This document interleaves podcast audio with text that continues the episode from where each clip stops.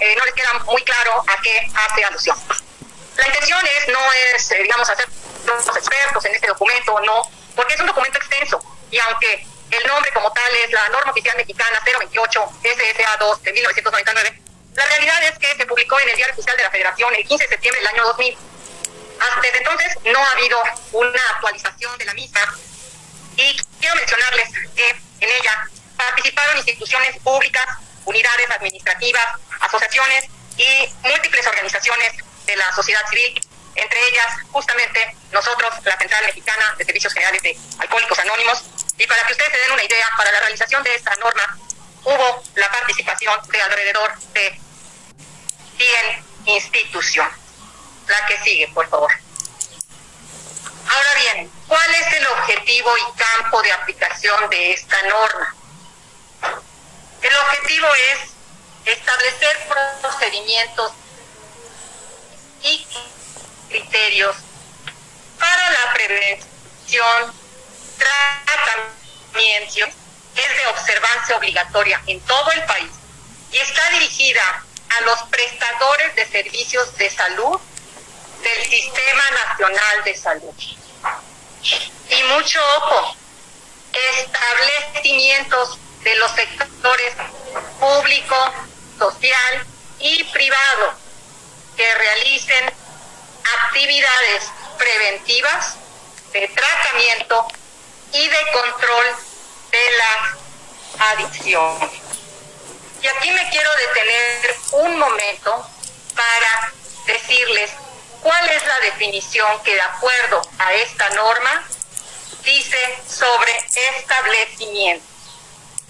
Todo aquel lugar público, social o privado, cualquiera que sea su denominación, fijo o móvil, en el que se presten servicios de prevención, tratamiento y control para las personas con problemas de sustancias psicoactivas. Efectivamente, esta norma, como les mencioné, incluye a todas las sustancias psicoactivas, entendiendo por ello, claro, alcohol, tabaco y drogas ilegales o inclusive drogas médicas, o sea, cualquiera. Pero en particular, yo quisiera mencionarles que esta norma, que es un tanto extensa, eh, menciona que existen varias formas de atender justamente estos problemas. Y a continuación les voy a mencionar qué modelos son los que plantea esta norma. Por favor, la que sigue. Gracias. Bueno, ya les mencionaba yo que esta norma nos indica que es para la prevención, el tratamiento y el control de las adicciones. En esta lámina hago referencia a lo que es el tratamiento y de acuerdo con la norma existen dos modalidades. Un tratamiento ambulatorio que significa que la persona va de su casa a una consulta y de la consulta se regresa a su casa. Es lo que decimos una consulta externa. ¿Y por qué externa? Porque está fuera de un hospital, que no está internado. Entonces, eso es un tratamiento ambulatorio. Por otro lado, existe también un tratamiento que implica el internamiento, bien sea en un hospital, en una unidad de cuidados intensivos, un servicio de urgencias, o también en centros especializados de prevención y rehabilitación de las adicciones. Por ejemplo, la que sigue, por favor. Yo les mencionaba, bueno, pues estamos hablando acerca de tratamiento. El tratamiento son el conjunto de acciones que tienen por objeto conseguir la abstinencia y en su caso la reducción del consumo de las sustancias psicoactivas, reducir los riesgos y daños que implican el uso o abuso de dichas sustancias para abatir el padecimiento asociados al consumo y favorecer el grado de bienestar físico, mental y social tanto del usuario como de la familia.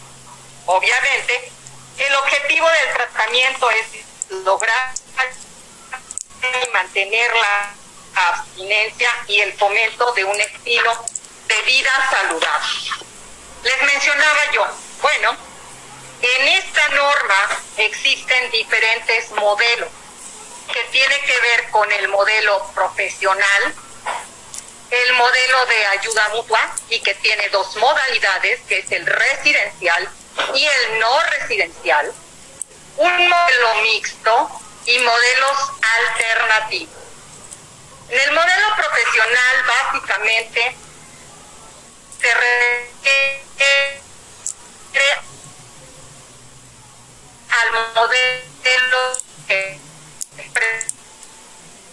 está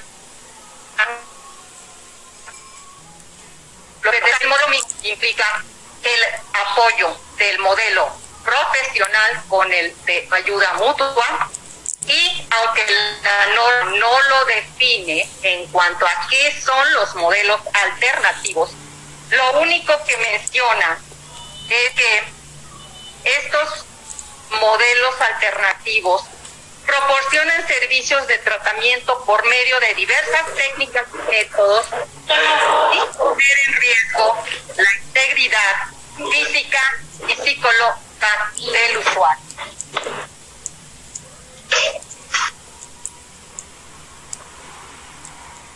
La que sigue, por favor.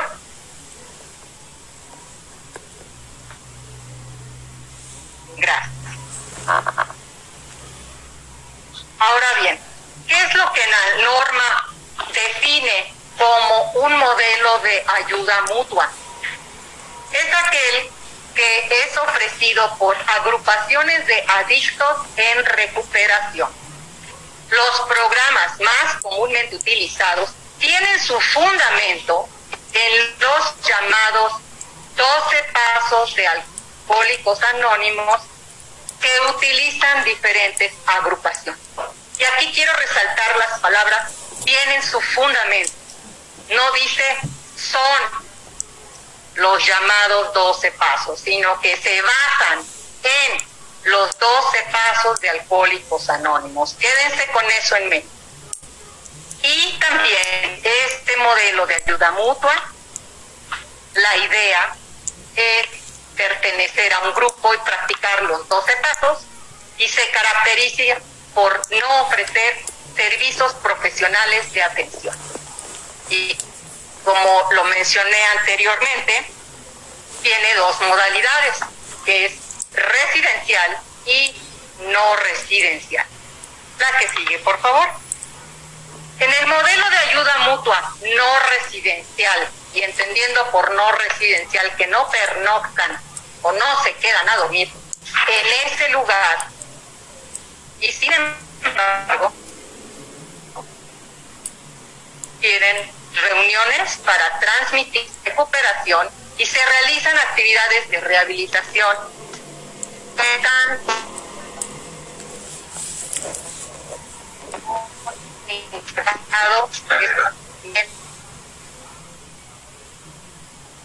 Refiere, perdón, estoy escuchando una voz por ahí. Si me pueden cerrar los micrófonos, se los agradecería.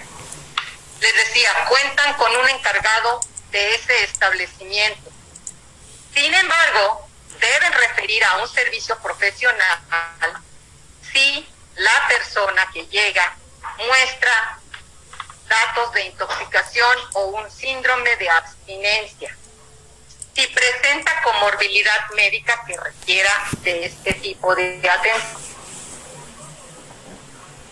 Y además, de las actividades reales la siguiente, por favor.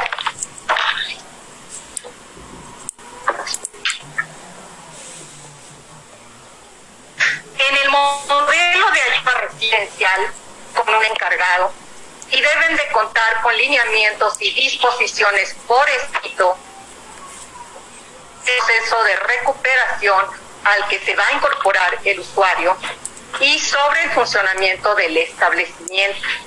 Se deben explicar con detalle y claridad las condiciones del establecimiento, así como días y fechas de visitas, y el ingreso y la permanencia del usuario deben ser voluntarias.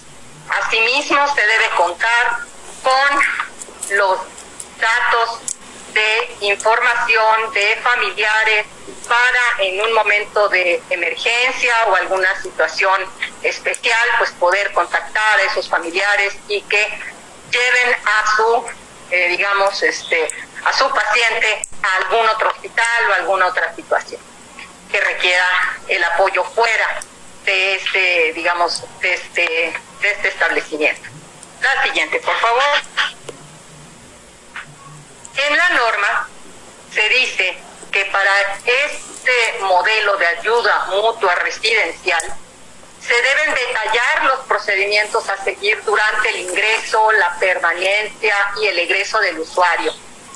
Que el ingreso debe ser valorado por un médico y máxime cuando hay un menor de edad que va a ingresar a este tipo de lugares. Cuando sea necesario, se deberá referir a un servicio profesional, se debe de llenar una hoja de ingreso o reingreso de cada persona, hay que administrar fármacos bajo prescripción médica, avisar a los familiares en caso de accidente o, emergencia y referir a un establecimiento con servicios profesionales de ser necesario. Por supuesto, también se debe de informar de las condiciones de salud general al egresar. Se deben de um, describir, y viene ahí en la norma cómo hacerlo, todas las áreas físicas del establecimiento, desde la cocina, áreas comunes, las habitaciones, etcétera, y se le debe de dar seguimiento a cada una de las personas que estén internadas en este tipo de lugares. Ahora bien, con base en todo lo que les estoy mencionando de lo que es el modelo de ayuda mutua residencial, la que sigue, por favor, me permití escribir algunas de las cosas que AA no hace. Y como son no mantiene archivos ni historias clínicas, no proporciona casa, alimento, ropa, dinero, trabajo o cualquier servicio social o de calidad, no acepta dinero por sus servicios o cualquier otra contribución proveniente de fuentes distintas a las de AA, no provee servicios de desintoxicación, enfermería, hospitalización, medicina o cualquier tratamiento médico. Ahora bien, lo que anteriormente les comenté, si ustedes tienen la curiosidad y les interesa leer esta norma, pues verán que de acuerdo con lo que dice la autoridad, pues se supone que se debe de llevar un registro muy puntual de cómo llegan las personas, cómo son ingresadas, se supone que deben de tener por lo menos una revisión médica al ingreso y que en teoría se supone que eh, no debe haber ningún cobro por los servicios. Sin embargo, yo me pregunto lo que verdaderamente sucede en la práctica y que es muy probable que ustedes eh, pues hayan tenido noticias en eh, pues eh, dinero